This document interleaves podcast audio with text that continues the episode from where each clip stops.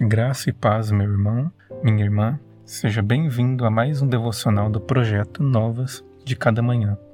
Eu sou Jamil Filho e hoje meditaremos na sétima virtude do fruto do Espírito, a fidelidade. Abra sua Bíblia em Gálatas, capítulo 5, verso 22. Mas o fruto do Espírito é fidelidade. Embora algumas versões bíblicas apresentem a sétima virtude do fruto do Espírito como fé, não se trata da fé para a salvação gerada pelo Espírito Santo no coração humano, ou ainda da fé como dom de Deus para operar milagres e maravilhas. Em contraste com as dissensões e facções listadas nas obras da carne, está a fidelidade, a disposição gerada pelo Espírito Santo no coração humano, auxiliando a se manter fiel aos votos, compromissos e alianças. Tal fidelidade leva o cristão a permanecer firme em seus votos, mesmo sob prejuízo próprio, a cumprir suas promessas, mesmo quando a circunstância se torna desfavorável, e a manter as alianças, mesmo quando não há mais vantagem alguma nisto. Senhor, quem habitará no teu santuário? Quem poderá morar no teu santo monte? Aquele que é íntegro em sua conduta e pratica o que é justo, que de coração fala a verdade, que mantém a sua palavra, mesmo quando sai prejudicado.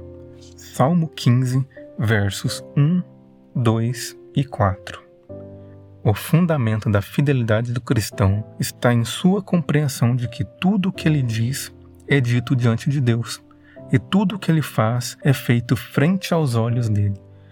Suas promessas e votos não são feitos perante outra testemunha a não ser o próprio Senhor. Escrevendo acerca da orientação de Jesus Cristo sobre não jurar, registrado no Sermão do Monte, Dietrich Bonhoeffer declara que não há necessidade de o discípulo jurar, pois não existe palavra que não seja dita diante de Deus. Cada palavra deve expressar nada mais que a verdade, não necessitando assim de confirmação de juramento. O juramento poria sob suspeita todas as outras palavras. Por isso disse que o juramento vem do maligno. Deus é testemunha e o fundamento da fidelidade do cristão. Ele não muda, não volta atrás em suas promessas e não retira a sua palavra, mas permanece fiel. Da mesma forma, o cristão é chamado por Jesus a trilhar o caminho da fidelidade. Enquanto o mundo é guiado por facções, dissensões e invejas, o discípulo de Cristo em tudo deve agir em amor e fidelidade, negando a si mesmo em benefício do reino e do corpo de Cristo. Mas eu lhes digo: não jurem de forma alguma, nem pelo céu, porque é o trono de Deus, nem pela terra, porque é o estrado de seus pés, nem por Jerusalém, porque é a cidade do grande rei, e não jure pela sua cabeça, pois você não pode tornar branco ou preto nem um fio de cabelo. Seja o seu sim, sim, e o seu não, não. O que passar disto vem do maligno. Mateus capítulo 5, do verso 34 ao 37. Feche os seus olhos e ore comigo. Pai, rogo-lhe para que me auxilie a permanecer fiel em meus votos, compromissos e alianças, mesmo que para isso tenha que assumir o prejuízo. Não desejo envergonhar o teu santo nome com promessas vazias e com um espírito vacilante.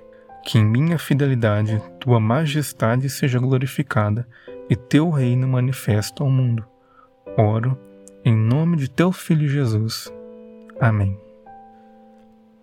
Obrigado por acompanhar mais um devocional do projeto Novas de Cada Manhã. Amanhã lhe espero em mais uma meditação acerca das virtudes do fruto do Espírito. Que Deus abençoe seu dia.